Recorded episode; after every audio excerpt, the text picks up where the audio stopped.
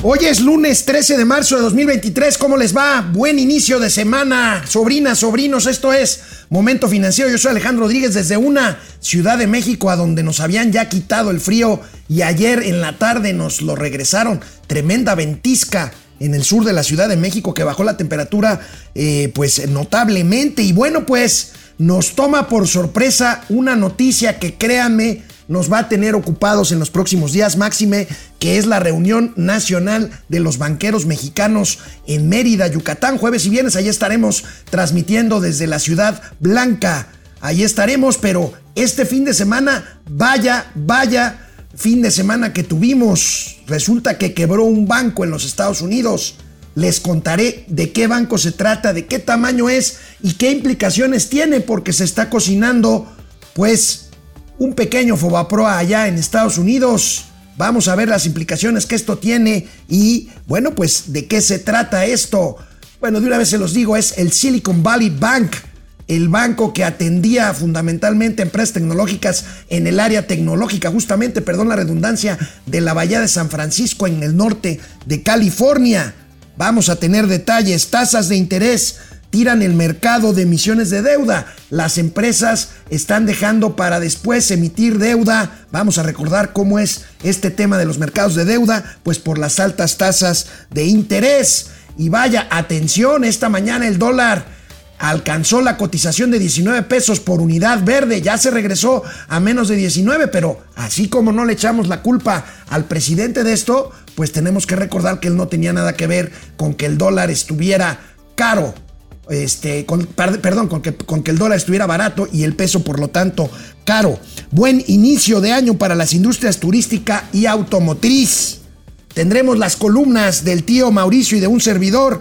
Y por supuesto, lunes de gatelazos, del gatelazo cinematográficos, gatelazos oscarianos. México brilla en la ceremonia del Oscar ayer domingo en Los Ángeles. Empezamos. Esto es Momento Financiero. El espacio en el que todos podemos hablar. Balanza comercial. Inflación. Evaluación. Tasas de interés. Momento Financiero. El análisis económico más claro. Objetivo y divertido de Internet. Sin tanto choro. Sí. Y como les gusta. Peladito y a la boca. Órale. Vamos, réjete bien. Momento Financiero.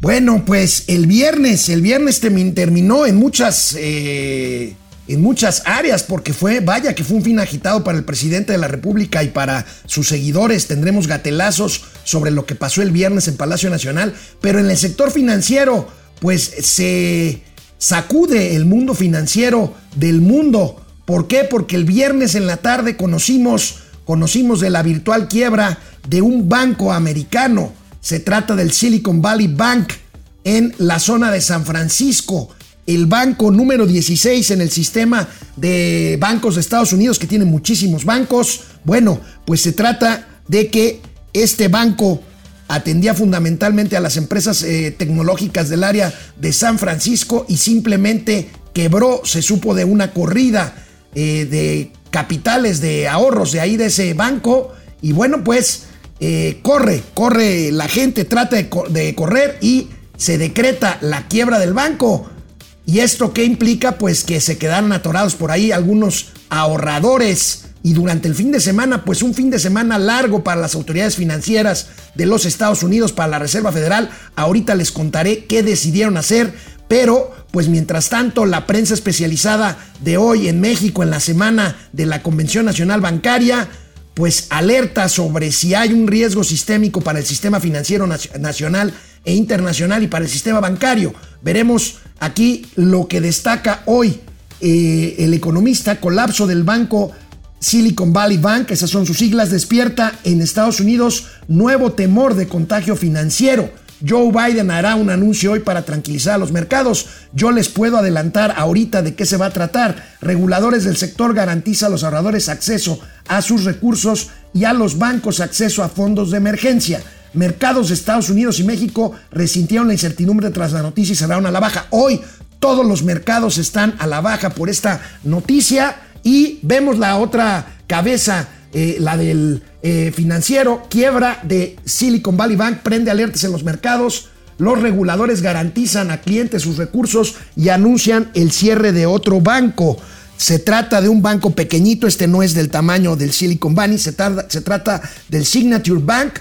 Y bueno, pues vamos a comentar de qué estamos hablando. Bueno, primero, la caída, la quiebra del Silicon Valley Bank se debe a una mala gestión aparentemente eh, gerencial.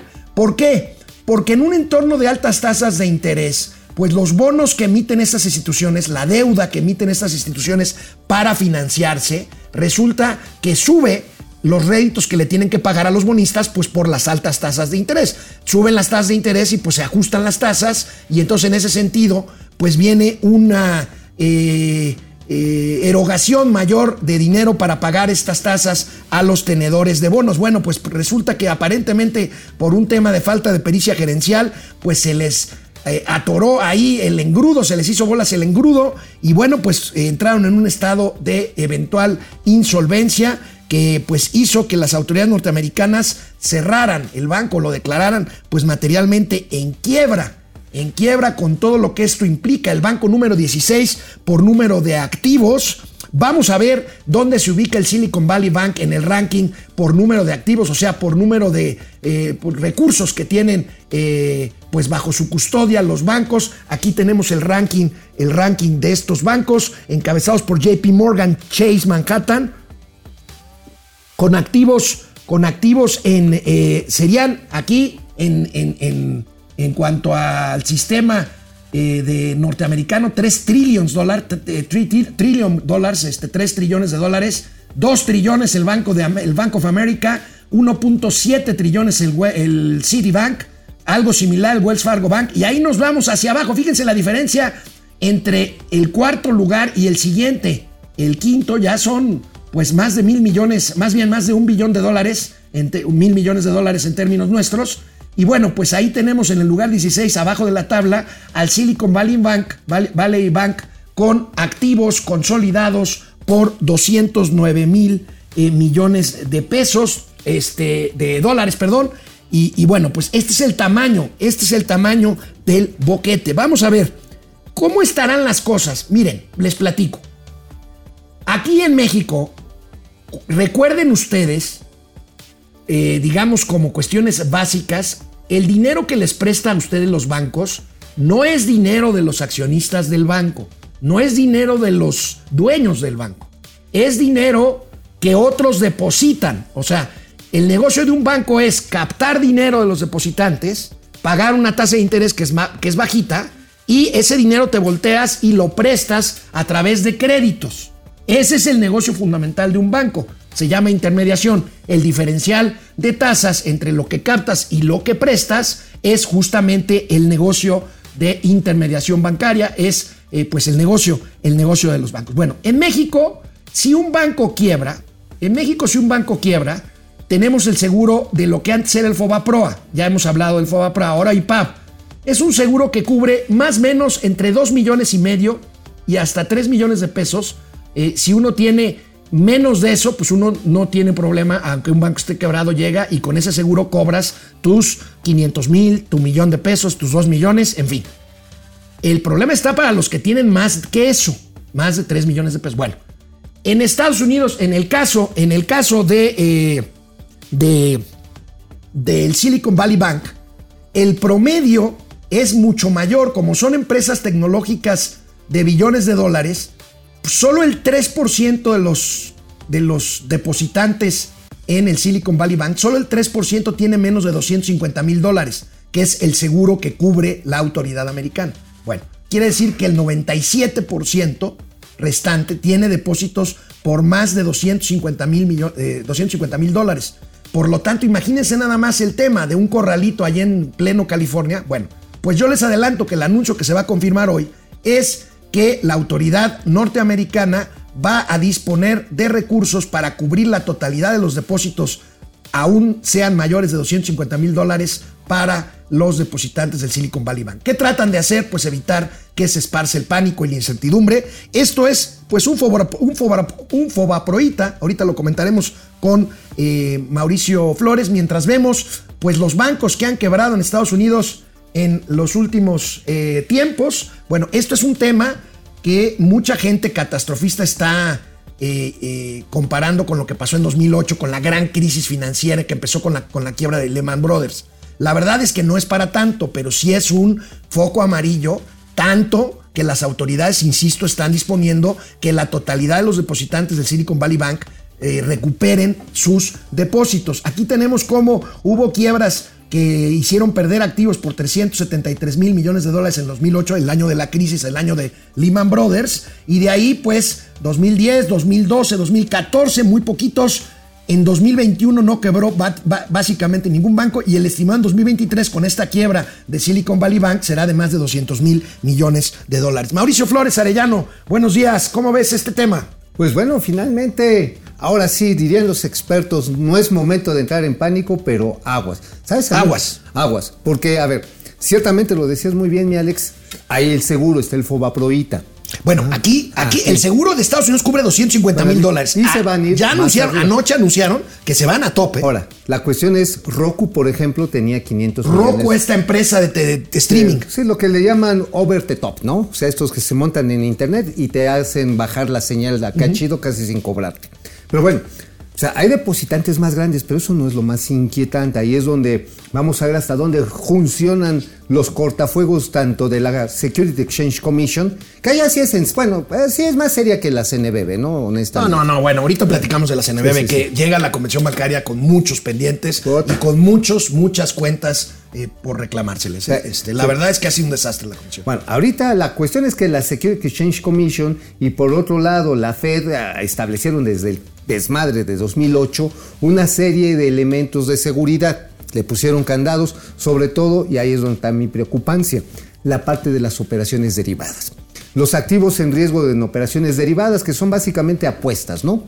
A Apuestas. ver, es- expliquemos un poquito más de A qué ver, se tratan los derivados, que fue una bronca en el 2008, ¿te acuerdas? La comercial mexicana, Maseca, este, Y no, todo fue mundo, Maseca, Cemex, todo mundo se fue, se Que son básicamente apuestas a futuro, ¿no? Sí, o sea, Este, no te compras la acción como tal, sino lo que te compras es la apuesta de que si sube o se baja. Pero todavía lo hacían más cabrones. Digo, los bancos andaban desatados, los lobos en Wall Street aullando a lo que daban, y agarraban esas operaciones de apuesta apalancadas con crédito. Pero luego era todavía más cabrón. Agarraban ese papel estructurado y se lo vendían a otro banco que a su vez lo metía en fondos de inversión. Y entonces, de repente ese fondo de inversión vendía en China y por eso fue un puto contagiadero. Bueno, com- es como si vas a una orgía sin calzones. Comercial Mexicana. Comercial Mexicana quebró porque justamente su director de finanzas, lo recuerdo muy bien, allá en el 2008-2009, lo que hizo fue comprar derivados con recursos que no estaban destinados para eso. Entonces Exacto. comprometió, según esto, para ganar más y pues se vino el, El desmadre. el desmadre Sí, y ¿por qué? vámonos. ¿Por qué? Porque esas acciones estaban muy pulverizadas, eran básicamente en hipotecas. Y la gente tenía tres, cuatro hipotecas, pero que no las podía pagar porque le decían, eran los famosos créditos ninja, ¿te acuerdas? No income, no jobs, o sea, no importa que seas un pinche vagoneta, ahí está tu pinche hipoteca y paga. Nada más que hubo un momento en que ya no se pudo soportar un impago o la ola de impagos y se vino el desmadre. Ahora, eh, aquí la diferencia es que no está tan extendido, está más en el segmento de la tecnología, Sí. información, Ahora, fondos aquí- de inversión, pero aguas. Aguas, aguas aquí. Y a mí me parece que también la decisión de cubrir todos los depósitos del Silicon Valley Bank tiene que ver con que estos recursos que están ahí depositados son para pagar, por ejemplo, para las startups de delivery, Ajá, claro. para pagarle a los repartidores, güey, su mesada o su semana o como sea. claro. O sea, es el flujo. De hecho, el fin de semana tuvieron que trabajar los de la Fed y las autoridades financieras Por full, full, full. Y Sí, salieron a anunciar esto ayer, ya en la noche, ayer domingo. Sí, en la noche, sí, por, vamos por a la, por relevancia de esto. Ahora, aquí, amigo, yo quisiera discutir contigo para nuestros amigos, eh, sobrinos y sobrinas. Aquí retomamos, y yo creo que lo vamos a ver y a oír mucho en Mérida ahora que vayamos a la bancaria. Eh, ahorita hablamos de la salud del sistema bancario mexicano, pero ¿hasta qué punto, hasta dónde tomas la decisión de rescatar una empresa y no rescatar a otra? Lo vimos en 2008, amigo.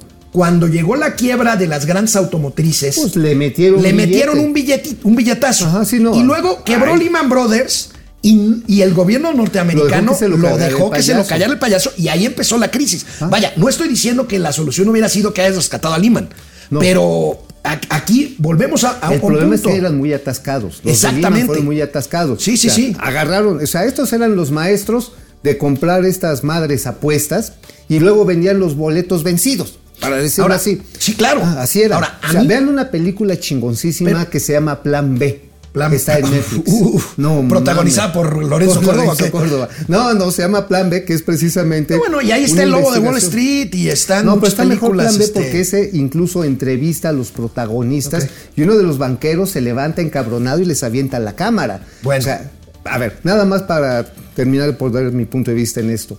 Aguas porque si los estructurados que hayan metido, porque acuérdate hermano, cómo crecieron, cómo crecieron las startups y crecieron todo esto relacionado con la no touch economy. no, este, low touch economy. Low touch o no touch, porque no los podías ni tocar. Pero bueno, llegaban y te vendían y mucha gente se emocionó con los Zooms, con las videoconferencias, que tuvieron un crecimiento expansivo. Y entonces empresas como Meta, como Facebook, como todas empezaron a crecer como espuma, todas las que estaban en ese segmento, ¿No te recuerda un poco el boom de las .com de los que luego hicieron punto 80 pum. ¿te acuerdas? Sí. Que luego hicieron puncho pum. Sí, sí, tronaron como ejotes. Ahora, no estoy diciendo que esto vaya a pasar, pero ojo, porque además, amigo, yo te quiero Sí, insistir en esto. ahí- ¿Qué pasaría si en los próximos meses truena otro banco? ¿En qué vas a basar la decisión de dejar el seguro de 250 mil dólares o cubrir la totalidad de los depósitos? O sea, no sé si me Hasta explico. que, O sea, hasta que tengas cierta noción de dónde está el contagio. con la señal de hoy, Ajá. el seguro vale madres. O sea, lo estás, lo estás lo descalificando. O sea, es todo, todo. Es decir, vamos a echar un cortafuego del tamaño de Silicon Valley. ¡Pum! Porque, porque aquí en México, para que no a se vaya los dos últimos bancos que tronaron en México, FAMSA Ajá. y Ascendo. Ajá. Que fueron bancos. Y el 97% de los No cuentavientes estaban cubiertos por el seguro del, del Y se la comi- y se la menos de comieron los 2 millones y accionistas. medio. Y se lo comieron Y- los Y se accionistas. los comieron los, se lo comieron los accionistas. Y el otro 3%, pues allá andan peleando su lana, ¿no? Sí, Pero ándale. aquí es exactamente al revés, amigo. Aquí está mucho más distribuido. Ajá, y aquí la bronca va a ser hasta dónde, llegando un momento dado, determinan el tamaño del contagio. O sea, ahorita es una bomba preventiva. ¿Viste esa pregunta, esa película que se llamaba también Contagio? Sí, sí, que sí. para evitar de que un pinche changuito contagiara a todo Estados Unidos iban a aventar una pinche bomba a matar ratas en un condado de Estados Unidos. Sí, sí, sí. Ah, bueno.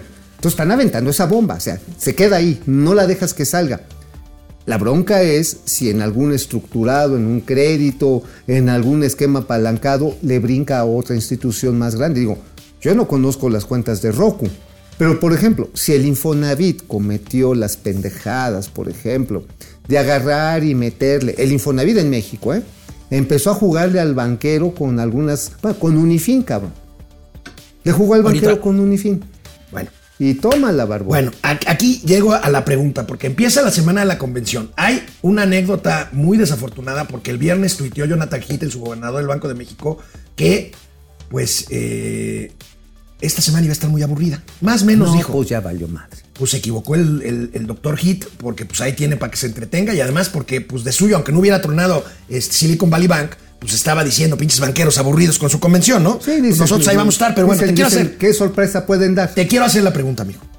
¿Cómo está el sistema bancario mexicano? Yo creo que está solvente, que está sólido y salvo dos casitos que ahorita comentamos cuáles son, creo que no hay mayor riesgo, aunque va a ser, este va a ser el tema de la convención de Mérida. Porque aquí la cuestión es hasta dónde los bancos mexicanos en sus operaciones internacionales le entraron al casque, que es común, o sea, digo, no tiene nada de malo. No, no estás diciendo que los de Silicon Valley le entraron al casque. O sea, ahorita No, yo les comentaba antes de que llegaras de que parece que fue un tema tan simple como de falta de pericia gerencial. O sea, por ahí van a salir este, raspados gerentes o directores que parece que no calcularon bien el tema del movimiento de las tasas para pagar rendimientos de los bonos del Silicon Valley. A ver, porque Este, aquí es muy interesante. Cuando sube una tasa de interés y tú ya compraste un documento, invertiste en menos, tienes una minusvalía. Sí. Te cogen. Nada más que es una minusvalía, ya lo hemos hablado aquí, una minusvalía en papel, pues ahora sí que te aguantas al plazo y la reviertes. No, una minusvalía que haces efectiva.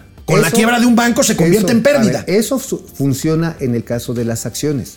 En el caso de la renta fija de deuda, ahí sí te comes el chilote completo. Ah, bueno, porque Sí, son. ahorita vamos pactado, ahorita, porque ahorita vamos a hablar de la diferencia entre acciones y deuda. Pero bueno, reitero. Está, sistema financiero, sistema bancario mexicano. Ajá. Está capitalizado. ¿Por qué, no explicas, en, ¿Por qué no explicas en qué consiste la capitalización? ¿Qué tiene? 19% de capitalización. Ah, yo hice el 20, y- que es y- prácticamente 20%. que es prácticamente el doble de lo exigido por las autoridades este, internacionales. por lo que, a ver, este 20% que representa que de cada 100 pesos que prestan, tienen en promedio 20 pesos guardados de capital, por si alguien dice, oye, regrésame mi, re- mi depósito. que es, ¡pum! un, que es una relación correcta Ah, bajo sí. los estándares de previsión internacionales. 12.5%. Y aparte, los créditos están reservados, o sea, por cada peso que prestas tú tienes ahí una reservita. Y aparte, la cartera vencida del sistema bancario mexicano en general, pues anda por abajo del 3%, que sigue siendo Hay bastante manejable. Andan, jodidos, hay bancos que Ay, andan no, ahorita vamos a hablar de las hay- excepciones, hay pero banco- hay como sistema, Está bien. ¿tú, ¿tú estarías tranquilo? Mira, me preocuparía que haya habido algún banco grande, mediano, no grande, mediano, que porque finalmente, entre más riesgo tiene un intermediario, más te paga. Y dices, güey, pues te gana la ambición, dices, órale, necesitas mil, pero lo necesitas al 20%, te lo das al 20%, pero verga, te deja de pagar, pues ya no recuperaste ni el principal ni el 20%. Esa es eh, mi preocupación en cuanto que se hayan querido atascar. Yo creo que no. O sea, creo que no, pero es una creencia. Bueno. O sea, esto lo vamos a ver, yo creo que de aquí a que termina marzo. Bueno, pues, lo- y lo vamos a saber en la convención, amigo. Sí, vamos a saber. Ahora, hay un par de foquitos amarillos. No creo. Bueno, amarillo el caso de ABC Capital, un banco muy pequeño que acaba de ser adquirido por una startup argentina que se llama Walla. Y el otro es eh, Banco Unifin, justamente, que ahorita lo mencionabas, que hay serios, serios rumores de que está por quebrar Unifin. de, que, lo, van a bajar. Este, ahora, dejar la de- Comisión bueno, Nacional ya es- Bancaria de Valores no ha hecho la tarea como, debe, como debiera. Bueno, sus acciones Este, cuestan lo que menos de una picafresa. Tienes cabrón. otro caso preocupante A ver, aparte de estos dos. ABC por el nivel de capitalización que está un poquito bajito, Chiquito. pero este, fuera de estos, De estos dos prietitos en el arroz, todos los demás. Mira, incluso yo podría decir que con eh, la lenta agonía de Banamex, digo, se han recuperado en captación y en crédito principalmente de los grandes dos. Banorte es sin lugar a dudas el que supo meterse en chinga a captar ahorro de, los, de la gente y a dar créditos. Y BBVA Bancomer. Pero de ahí en fuera, los grandes medianos no. Pero donde vino ahora sí que el hinchadero fue en la categoría de los pequeños. De Imbursa, Banco del Bajío, este, bueno, hasta Bank of America. no, Banco de- no es chiquito, es de los grandes, No, cabrón. no, de- no, pero no, de los chiquitos. Ah, la oficina aquí en México. sí, Ok, no, No, no, no. Aquí, aquí es pequeña. No, o no, sea, bueno, allá mames. es el. Ah, no, ahorita allá vimos el ranking. No, aquí, los- aquí es pequeña. Pero bueno, todos los demás bancos de nicho, como les dicen, pues agarraron y están jalando precisamente el corredero que hay de clientes, incluso corporativos de Citibanamex. Eso es interesante, porque entonces el sistema en su conjunto se está fortaleciendo con, pues, con las indecisiones que hay en torno a Banamex, carnal. Bueno, pues graves, graves pendientes trae la Comisión A ver, échate Nacional unos, Bancaria unos, los- y de unos, Valores, nada más- la regulación. armando la regulación fintech, eh, la forma en que ha gerenciado, perdón, es un verbo muy mamón, la forma en que ha dirigido la Comisión Jesús de la Fuente, la verdad, con, eh, una gran salida de talento, eh, fuga de talentos, pues por, pues por muchas cosas, por la capacidad gerencial, por los sueldos, por mil cosas. Pero bueno, los últimos bancos que tronaron en México, Banco Ascendo Ajá. y Banco FAMSA. Por cierto, Y Unifin, que yo y, creo y que Unifin ya, que está, ahí ya- viene. ya está en la tablita. Bueno, ok. Hablando de FAMSA, justamente hoy sabemos por esta nota del financiero que les voy a pasar que lo que quedaba de FAMSA, que eran las tiendas, FAMSA es algo así como Coppel o como Electra. No, pero Que en pinche, pero en En pinche. pinche, bueno. Sí, eh, sí, así FAMSA. como tú comprenderás. Ajá, sí, pe- pero en o sea, pinche. tú, o sea, eres, tú eres un macho de nicho. De, de, de- de ni chupelan. Tú eres un machín de nicho. Ajá, Entonces, sí, a ver, vamos a ver esta nota. FEMSA anunció ya pues, que baja la cortina de sus 68 tiendas. Ya, Ya, la de. FEMSA, no, de la- la no va a quedar absolutamente Oye, nada, ¿sabes amigo. qué? Eran malos maletas para vender, ¿eh? Tú llegabas y, oiga, tuvieron años de. Sí, Eh, sí, sí, se atascaron, ¿eh? Sí, se atascaron. ¿Te acuerdas el, no, el apellido de sus dueños? Se me fue ahorita. no me acuerdo, pero ¿sabes Este- qué? Llegaron a tener participación incluso de Televisa. Televisa les llegó a meter una lana por ahí del 93, 94 y cuando vieron que estos cabrones, como dices amigo, no sacaban a mear un gato, vendieron sus pinches acciones a la goma. Porque bueno, yo me acuerdo que en mis tiempos este, muy proletarios, fui a comprar una, este, un sillón con eh, ¿cómo se llama? Sillón arriba y a- abajo y, y en la parte de arriba estaba una cama, una litera. Entonces la compré, dije, pues es para lo que me alcanza, es para lo que hay. Güey, se tardaron 60 días en entregar esta chingadera y hasta después de que no les puse una madriza buena, me lo llevaron. O sea, dices, no, cuando, te, entre- cuando te entregaron el techito ya estaba ya, cascareado. estaba, ya, yo ya me había cambiado de casa, no a ver, regresamos al mercado de deuda. A ver, Mauricio decía hoy, hace un ratito, muy bien, eh, hay muchas formas de financiarse. Estas dos grandes formas de financiarse para las empresas es capital, que son acciones. Si uno invierte en acciones, uno se hace codueño de una empresa. Y entonces lo que uno cobra son utilidades o reciente pérdidas de acuerdo a cómo se comporte la empresa. Eso es el mercado accionario, el mercado de acciones. El mercado de deuda, las empresas emiten títulos de deuda y lo que uno es, hace como, como ahorrador es prestarle dinero. Entonces uno no cobra, eh, no cobra este, eh, utilidades, sino rendimientos previamente pactados. Si es tasa variable, pues eh, conforme se comporte el mercado de tasas. Bueno, pues ahorita las altas tasas de interés y la incertidumbre que se abona con la quiebra del Silicon Valley Bank, pues eh, el mercado de emisión de deuda se ha visto completamente reducido, se ha caído en un 70% materialmente. Vemos esta nota, amigo. Pues, Este, ahí que es- nomás. pues ahí está. Eh, El mercado espera que se recupere después de marzo, abril y que hay pendientes ahí un poquito más de 14 mil millones de pesos en emisiones que tienen listas las empresas para endeudarse. Ah, pues sí, es que fíjate, agarras y vas a salir ahí a hacer tu colo- colocacioncita, vas a decir, oye, te pago 12%, pues se te van a pitorrear en la cara. Dicen, güey, no mames, Banco de México me va a pagar 12.5 y sin riesgo, pues no te lo tomo.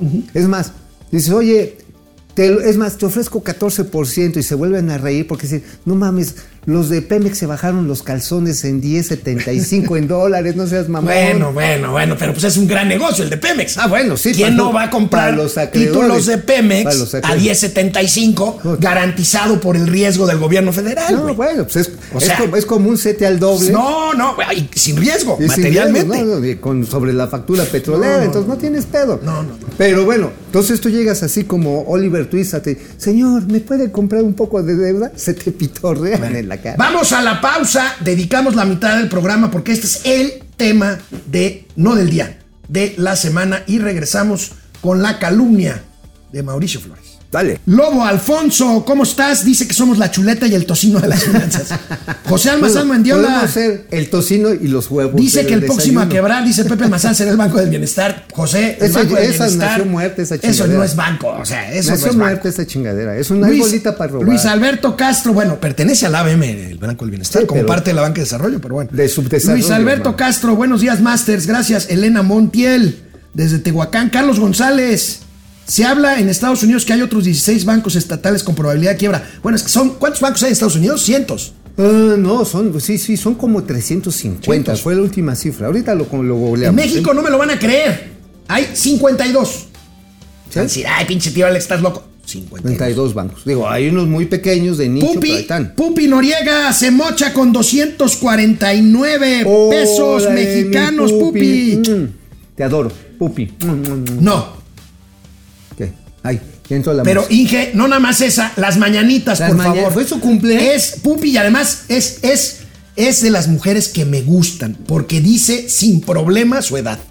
Dice, hoy es mi cumpleaños 32, mi vida hermosa. Bravo, Venga bravo. las mañanitas, por Las favor. mañanitas. Pupi. Abrazos, besos. Y mira, qué bueno que es el lunes porque si haga, agarras la pachanga toda la semana. 32 años, Qué, imagínate hermo- nomás. qué hermosura de edad, ¿eh? ¿Te acuerdas cuando cumpliste 32 años? Uy, uy, uy, ¿te acuerdas? Éramos jóvenes Éramos bellos? jóvenes hermosos y poetas. Bueno. ánimo, vas bien. Venga, Pupi, un abrazo, un beso. Firemo. Firemo, 25 pesos. Firemo, a ver. Eso. Les pagan para que me peguen. Dice Firemo si AMLO no ganó un Oscar para el mejor actor dramático. Espérate a los gatelazos, compadre. Bueno, espérate a los bueno, gatelazos. sí, sí, espérate, no Juan Román dice que somos Tuco y Tico desde la Ah, Ciudad de México, Genaro Eric. parlanchinas. El Teatro Fantástico entregará el ganso de oro. Habrá puros primeros lugares. El Coyotazo dice que somos Hércules y Sansón de las finanzas. Ay, Cruz- GC, ¿cómo impactará la quiebra en la economía mexicana y en los fondos de inversión? y Panzón. ¿Cómo impactará la quiebra en la economía mexicana y en los fondos de inversión? Yo espero que no. No, yo creo que no Yo va creo a que tener. Yo creo que va a estar contenido. O sea, va a estar los mercados nerviosones, las acciones de los bancos hoy bajaron. Sí, claro. El dólar, bueno, Chairos. Chairos, ¿qué el pedo? el dólar, ¿Dónde 19 quedó- pesos. ¿Dónde quedó el superpeso? A ver, regenta, tuiteé sobre eso, de que la economía moral y que la confianza. Mariela Bonita dice, son los dos magníficos. Gracias, Ay, Marielita. gracias. Oye, ¿te acuerdas de los magníficos? Sí, claro. magníficos? Genaro, Eric. ¿será que Fed está drenando los depósitos del sistema bancario? Entonces, ¿se- ¿será que la Fed está drenando los depósitos del sistema bancario o no? No, yo creo que sabes que ese es el riesgo, que van a hacer una mezcla de entre reservas y maquinita de dólares. Ahí sí le pueden inyectar un plus a la inflación y finalmente ellos la pagan con la tasa de interés. Eva Jaimes Ah, desde. Houston, Texas. Gracias. ¿Cómo estás? Eh, precisamente con horario diferido. Este, hoy, hoy es, hoy, eh, eh, ayer más bien, este, eh, hora- eh, cambió el horario estacional en Estados Unidos dos semanas o tres semanas después que nosotros. Ok. Flores Roy. Si su banco quiebra, deben dejarlo quebrar. Es totalmente inmoral anticapitalista que un gobierno con los impuestos lo rescate. Yo estoy básicamente de acuerdo contigo, Flores. Y por eso planteé esta duda que el eh, hocicón de Mauricio Flores no me quiso contestar. Le hizo como el peje. ¿De qué? A ver, ¿cuándo qué? Este, a ver, ¿Por qué rescatas a, un- a una empresa y a otra no? Pues dependiendo del nivel de riesgo. Como el peje. Haz de Claro, cuenta, hoy el peje con los mercados cayéndose y el peje pasando en la mañanera un resumen del partido de béisbol de ayer Ay, que México le ganó a Estados Oye, Unidos. no, pero a nivel de riesgo dices, oye, y del riesgo de los dueños. Yo estoy de acuerdo con Flores Roy. A ver, pero espérate. Hay de perros Ahora, a perros. A ver, ahí ¿tú habría que ver en que dónde- no- ¿Tú en crees que no se atascaron? ¿En por qué ejemplo? punto? A ver, te cuento de algo que conozco ¿Tú bien. ¿Tú crees que no se haya atascado la General Motors? No, claro. Ah, pues por supuesto. Principal Bueno, a ver, contratista de, los, de los tanques Panther para el ejército de Estados Unidos. Entonces dices, a ver, salvo a estos culeros que me venden los pinches tanker Panther, o salvo a los culeros de Lehman Ahora, Ro- en el Brothers. caso de México, yo Me quedo recuerdo. con el de los Panthers. Yo recuerdo, amigo, me, me- me- me sé muy bien la historia. Comercial Mexicana. Comercial Mexicana fue rescatada. ¿Qué? Y fue rescatada por una decisión de Estado para no dejarle el mercado completo a Walmart. Walmart. No, no, es que imagínate. Yo pensé que ibas a decir que fue una decisión de Estado para que no nos quedáramos sin miércoles de plaza. No, ah, y a mí esa no me la cuenta nadie. Oye, también fue una decisión para que siguiera viendo Julio regalado. Bueno, vámonos con eh, sobrinitos, la encuesta. Ahora que el. Silicon Valley Bank Valió quebró. ¿cuál es el siguiente en quebrarse? El Banco del Bienestar, 70%. El tío Alex, 9%. Don López, 21%. Gracias por el apoyo, gracias por el apoyo. Yo no espero quebrarme pronto. No, quiero quiero todavía dar lata algunos años más. Este, Adrián Gilberto González Peña, los bancos en México son solventes porque nos cobran a los usuarios hasta por respirar. Comisiones, intereses y servicios que no tratamos. Adrián, tienes un punto. Las comisiones en los últimos cinco años han tendido a bajar para que los bancos recuperen eh, pues, su razón de ser, que es intermediar. Este, Claro. eh, y, pero tienes razón, hubo un tiempo en que sí la comisión, como parte del ingreso de los bancos mexicanos, creció a límites inaceptables. ¿eh? Bueno, es que la comisión se convirtió en un cobro sobre los, las tasas de interés, porque acuérdate que estaban topadas. Bueno, vamos, Vamos. con la información. Tenemos muy buena audiencia hoy. Oye, tampoco había créditos, ¿te acuerdas? Y por eso cobraban por pinches comisiones hijas de la chingada. Venga. Bueno, pues le dedicamos un buen tiempo, muchos comentarios, muchas preguntas. Importante comentarlo. Es importante comentarlo, pero no es menos importante la columna de Mauricio Flores Arellano hoy Y la- y en la el de periódico La. Razón. Venga, ¿de qué escribiste hoy en La Razón? amigo? Oye, es que en el mame del Tesla, López Obrador te la está jalando. Porque, a ver, poco visto, pero es una realidad. Dice, es que vamos a invitar a señor Elon Musk para que haga un túnel, un camino sustentable entre la estación de Cancún del Tren Maya y el aeropuerto de Cancún. ¿Sabes a qué distancia está el lineal? A un kilómetro, güey. O sea, ¿te imaginas con el calor tropical?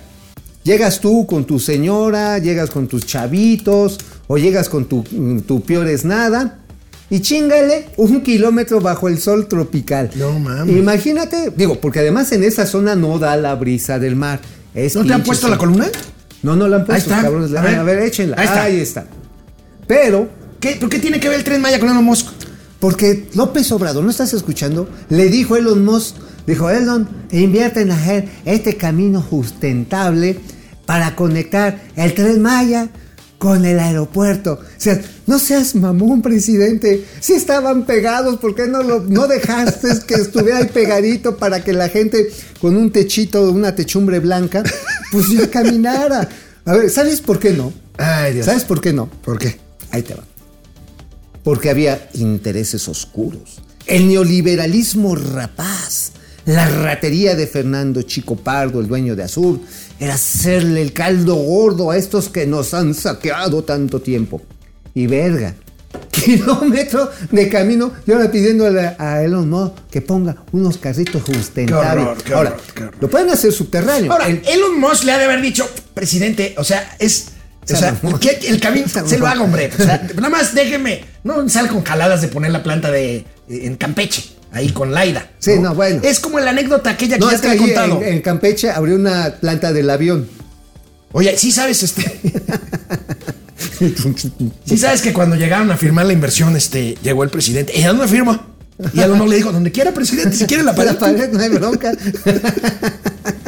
Pero espérate, esto todavía no deja de ser divertido por varias cosas. Dicen, no, estaban siendo algunos ingenieros de Fonatur, lo podemos hacer subterráneo. Güey, está lleno de cenotes. A menos que hagan un paseo como el de Xcaret, en el que te dan ya de una vez tu paseíto en lancha subterránea y vas ahí, ya llegas con tus maletas y te subes al tren. O la otra alternativa, que es todavía más de turismo de aventura. Dejas que te chinguen la tarifa que quieran los pinches taxistas que están en el aeropuerto, que no dejan entrar todavía a Uber ni a Didi, ¿eh? No. No los dejan pasar. Te van a cobrar 500 pesos por pasarte del avión al tren y viceversa. Te van a cobrar una tercera parte de lo que incluso llega a costar un boleto, nada más por hacerte ese movimiento. Ah, pero eso sí, fue porque había que evitar que Fernando Chico Pardo enriqueciera más con la sangre de los mexicanos. O sea, no mames, cuando haces las cosas con las tripas, pasa esto. O sea, tienes la pinche estación, la pudiste haber puesto así pegadita, pudiste haber salido con tu maletita así como te de la, de la T2 o de la T4. No, no, no, de broma. De broma. Y está lejos, lejos, lejos. Entonces, obviamente, los Musk se está cagando de la risa. Bueno, pues ahí está la columna de Mauricio Flores en La Razón. Y bueno, ¿Y tú vamos. qué, qué tú pusiste? ¿Tú qué Ahorita al final, porque Oye. la mía es más grillona, ya sabes que es de política, oye. pero vamos a seguir hablando de economía. Ahora, nada más rápidamente, hablando de economía, anduve en el Fishing Show. Ah, ¿de veras? ¿Cómo te fue? Increíble. Realmente nos reunimos con un grupo de 25 pescadores independientes. De veras, la- Alavero, Don Benjas, el profe Felipe, este, los hermanos Caradura, que así les dicen. Güey. ¿Y gente- sacaste algo del mar? ¿Qué? Pues saqué, saqué un pescadote. Saqué un pescadote. Viera, viera, viera, viera, ¿Has oído hablar- has oído el canto de la trucha? lamprea. ¿Has oído el canto de la trucha? Levanta la oreja y escucha. No, bueno, te traje el pescado del remolino para que, para que lo goces, güey. Pero No, bueno, no, espérate, nada más rápidamente. Independientemente de que es un esfuerzo de comercio justo y de agilizar las cosas a los pescadores, porque no mames, ¿sabes a dónde tienen que ir los pescadores ribereños de la costa de Quintana Roo a tramitar sus permisos de pesca? ¿Sabes a dónde tienen que ir? ¿A dónde? Hasta Mazatlán, cabrón. No mames. No, hay- no hay una delegación de No no manches. Es, no es mamada, es real. Es. Mira, de esas cosas. así, po- poniéndotelo así práctico, Ajá. ¿Qué? pues puedes agarrar tu lanchita, bajar a Panamá, cruzar el canal y luego subir llega. otra vez y llegar Ah, a Mazatlán. Ándale, sí. Y nada más esto. Junto con este esfuerzo muy loable, ¿qué crees que me di cuenta ahí en el en Mar Azul? Una comunidad impresionante de rusos y de ucranianos y ucranianas y rusas que han llegado huyendo de la guerra, se han instalado, un fotógrafo Stefan, el Stefan es un muchacho de 19 años que se salió por, ahora sí, por donde pudo, se vino con su tía acá a, a Cancún para evitar el servicio militar. ¿Y sabes qué están haciendo? ¿Qué? Rusos y ucranianos, negocios juntos. Y están viendo cómo llevarse bien con los lugareños, cabrón. Con los pescadores, los prestadores de servicios. Entonces, ¿todo bien? ¿Te la pasaste bien? Me la pasé bomba, cabrón. Bueno, vamos de una vez para poder pasar a los Saludos a. Igor, a María. ¿De qué escribió hoy? Hoy escribió una columna que se llama Obradorismo, el ciego afán de creer. ¿Se acuerdan del gatelazo de Denise Dresser echándole la culpa a Tatiana Cloutier Ay, sí. de por qué votó por López Obrador? Bueno, justamente de eso escribo. Y escribo que ser en estos tiempos, más bien, yo creo que desde siempre, ser seguidor de AMLO fue un acto de fe. Pero una cosa es creer en las promesas de campaña y otra cosa es negar los necios golpes de una realidad que que desnuda a un gobierno incapaz en el mejor de los casos y francamente mentiroso o hasta malintencionado en el peor.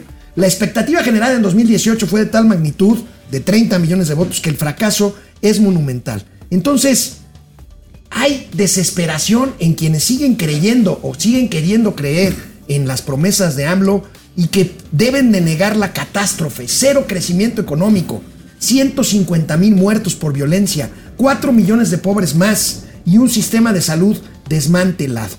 Los chocantes, las chocantes loas incluyen a estas mujeres que, pues la verdad lamentablemente, celebraron el Día de la Mujer haciendo el Día del Presidente de la República. Y el fenómeno pasa Tienes por razón. El día del presidente. el Día del Presidente y el fenómeno pasa por estos líderes de opinión. No acostumbro a hablar de mis colegas, muchos de ellos amigos, pero pasan desde los que reconocen que se equivocaron Ajá.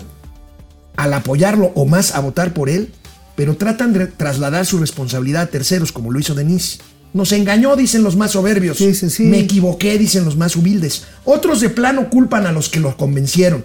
Pero hay también opinadores que ante los severos cuestionamientos del presidente reconocen sus yerros, pero celebran la libertad.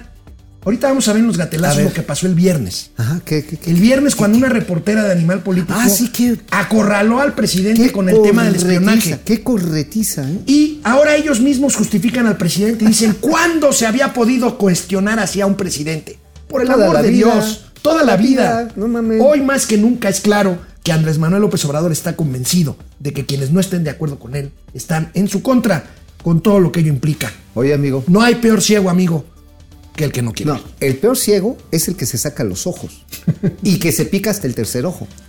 Porque, a ver, es que velo. Pues sí. O sea, dice, Nel, no estoy pendejo, estoy, Estoy podrido.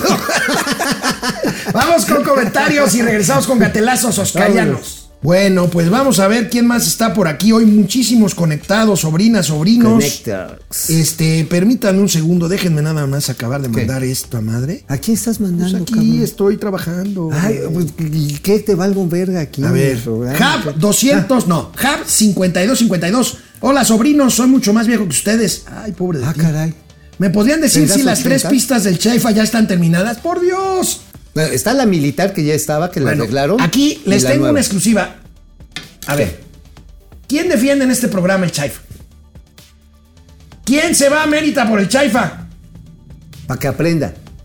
Tú nunca has usado el Chaifa. Sí, ¿cómo no? Yo el miércoles A voy a subir imágenes de cómo está A ver, esta yo sí cosa que usado.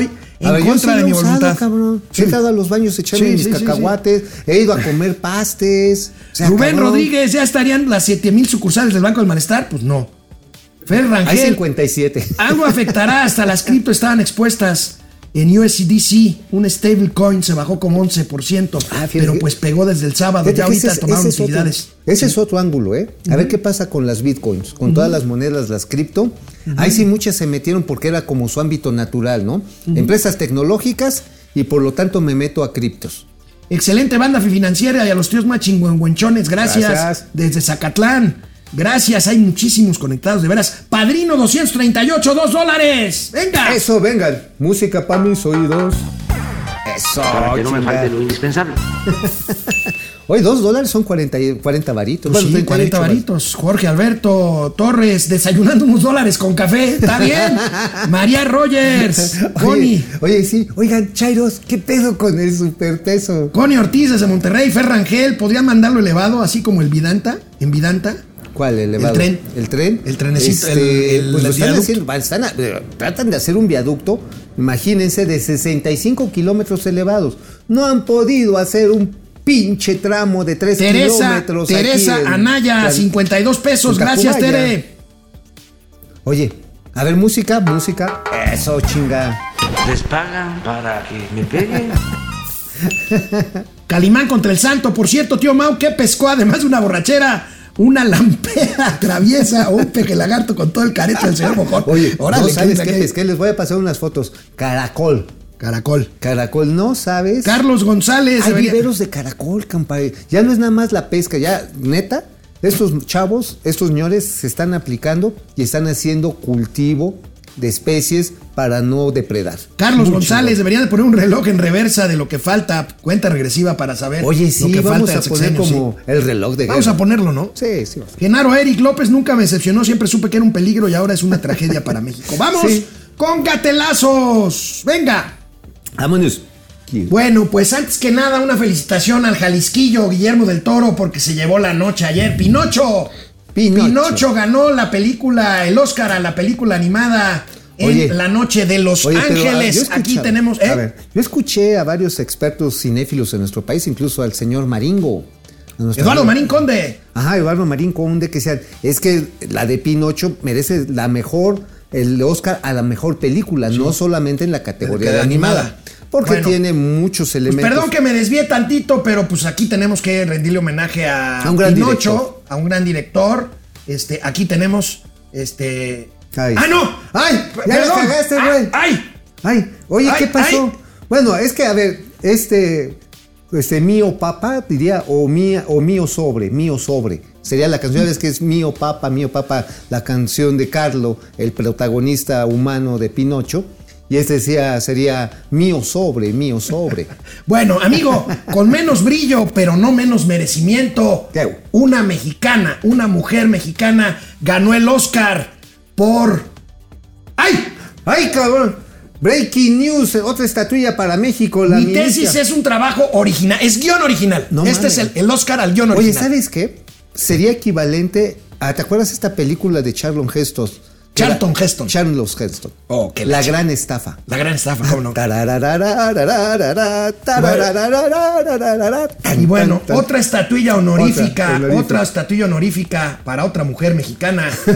el Oscar para la mejor película de terror es Crimen en, En el subterráneo, sí. Y ahí tienes chan, chan, chan, chan. Ahora, también podría ser la de la de espías en conflicto. Porque ya ves que hubo sabotajes y la chingada. y se echaron el rollo ahí que la Guardia Nacional para atrapar a la señora de las aspas de la lavadora.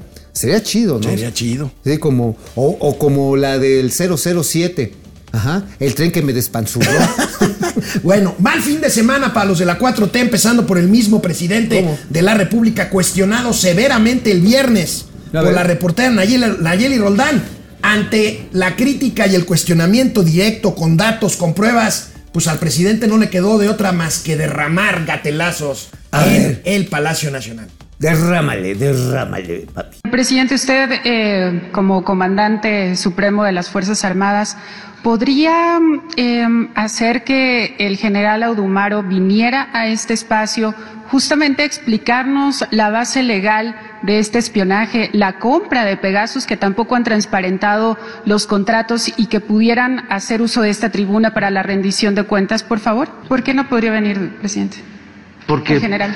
este eh, no es este, a partir de lo que a ustedes les conviene, que son contrarios a nosotros. Pero esta tribuna es para la sociedad. Sí, para, para todos, y hay otros temas, pero ustedes no van a poner la agenda. ¿Por qué? O sea, si este, tienen todos los medios para expresarse, manifestarse, todos los días nos atacan, todos los días. No hay objetividad, no hay profesionalismo. Es una prensa tendenciosa, vendida, alquilada al servicio de los corruptos. Entonces, ¿por qué este, les vamos a hacer el caldo gordo a ustedes?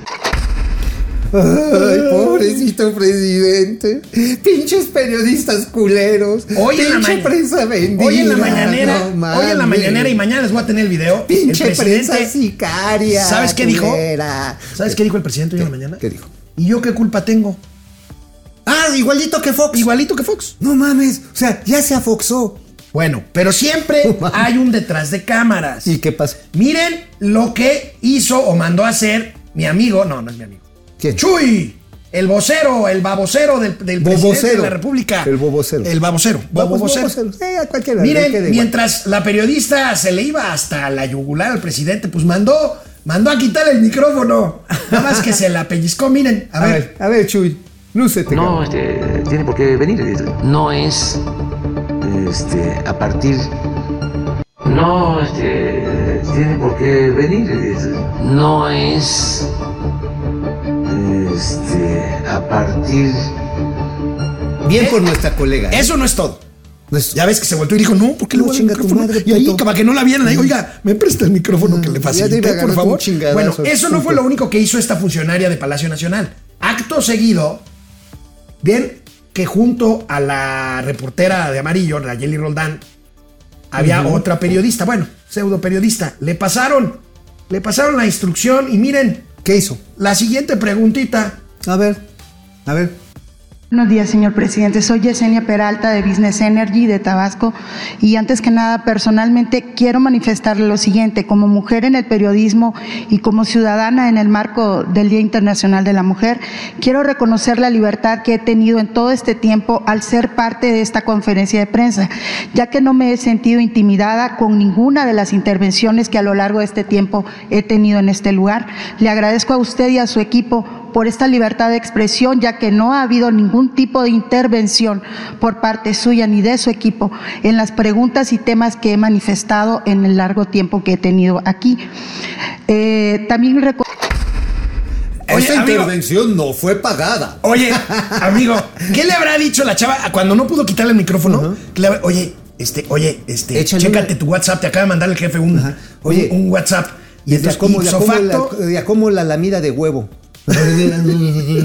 Oye, sí, no mames. O sea, hagan de cuenta que estos son las gonadas del presidente. Y esta señora hizo. Ay, amigo. Bueno, el presidente. pues hizo. ¿Yo El presidente haga, se siente a gusto con sus temas y sus discursos, ya saben. Pues ahora se va a aprovechar del tema de que si nos van a intervenir, por Dios, hombre, no, no se quieran ese cuento, pero pues el presidente, miren cómo critica a la OEA, a la Organización de Estados Eh, Americanos. a invadir. Mamón. Como no me voy a reír de la OEA, que es una cosa tan fea, tan fea que causa risa. ¿Quieres que te enseñe algo feo? ¿Quieres que te enseñe algo feo? Así. La seguridad de Rosa Isela en nuestro país. Oye, amigo, La ¿no te da- secretaria de seguridad. ¿No te da ya Eso sí penita? de ¿No la te da ya penita el presidente? No, al contrario, a mí me da orgullo pensar que está velando por la libertad de expresión y la seguridad de los mexicanos y defendiendo de los polquistas intervencionistas que están procurando arrancarnos la tierra que nos vio nacer. Pero no nada más al presidente Ay, ya, me, López ya- ya me- Obrador. ya me contagió esta chingadera, ¿eh? Ya me Pero no nada más le fue mal al presidente López Obrador. Vean lo que le pasó a la jefa de gobierno, ¿Qué le a la pasó? doctora Sheinbaum, en el A Teatro ver. Esperanza Iris, el A Teatro ver. de la Ciudad, muy bonito lugar. ¿Qué le pasó? A ver.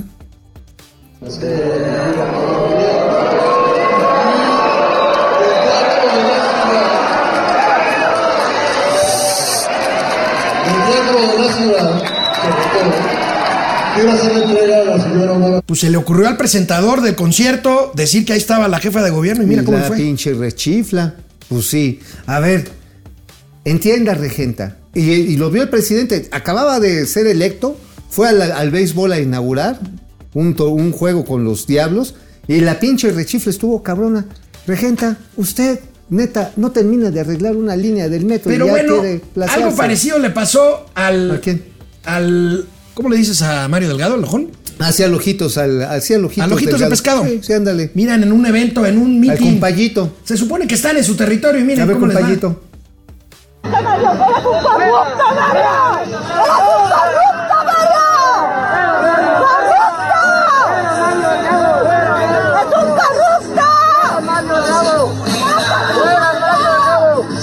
Compayito.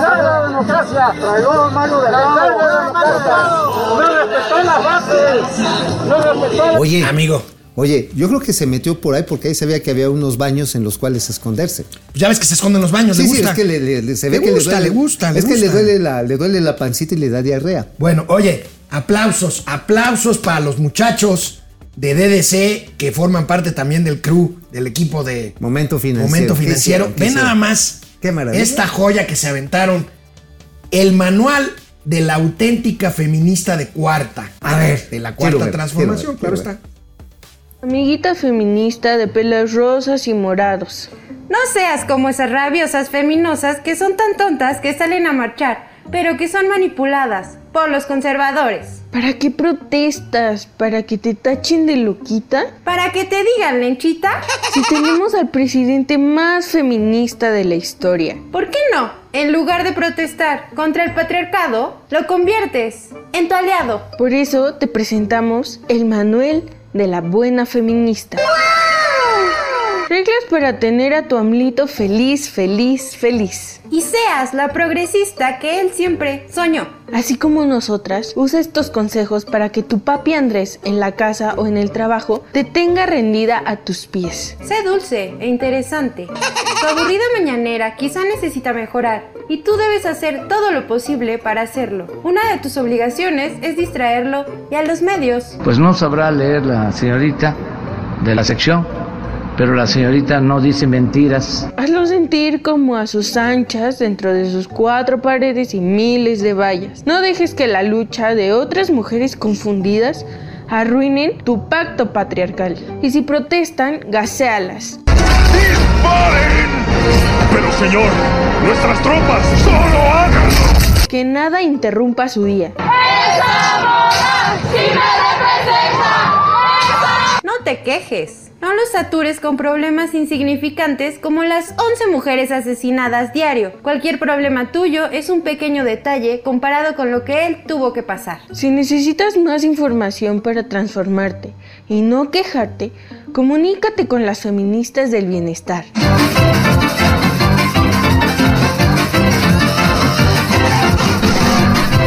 Estamos aquí para apoyarte, a someterte, perdón, a transformarte. Y recuerda, una buena feminista de cuarta sabe cuál es su lugar. Bravo, bravo a nuestras compañeras. Las Qué qué tal cual, las, pin- las qué pintaron bárbaros. tal Bueno, ya cual. para irnos, ¿Qué? hablando de feministas, oye, ¿le saben algo a la señorita Veloz? ¿Te acuerdas de Estefanía Veloz? Ah, sí, claro, ¿Le saben algo en Milenio Televisión? ¿Por qué? A ver, ¿qué Pues hizo mira la cómo de la pusieron, pañoletita? ya ves. ¿Qué dice? Estefanía Veloz, Estefanía Veloz. Estefanía Veloz. Bueno, pues. ¿Le sí, sabrán algo?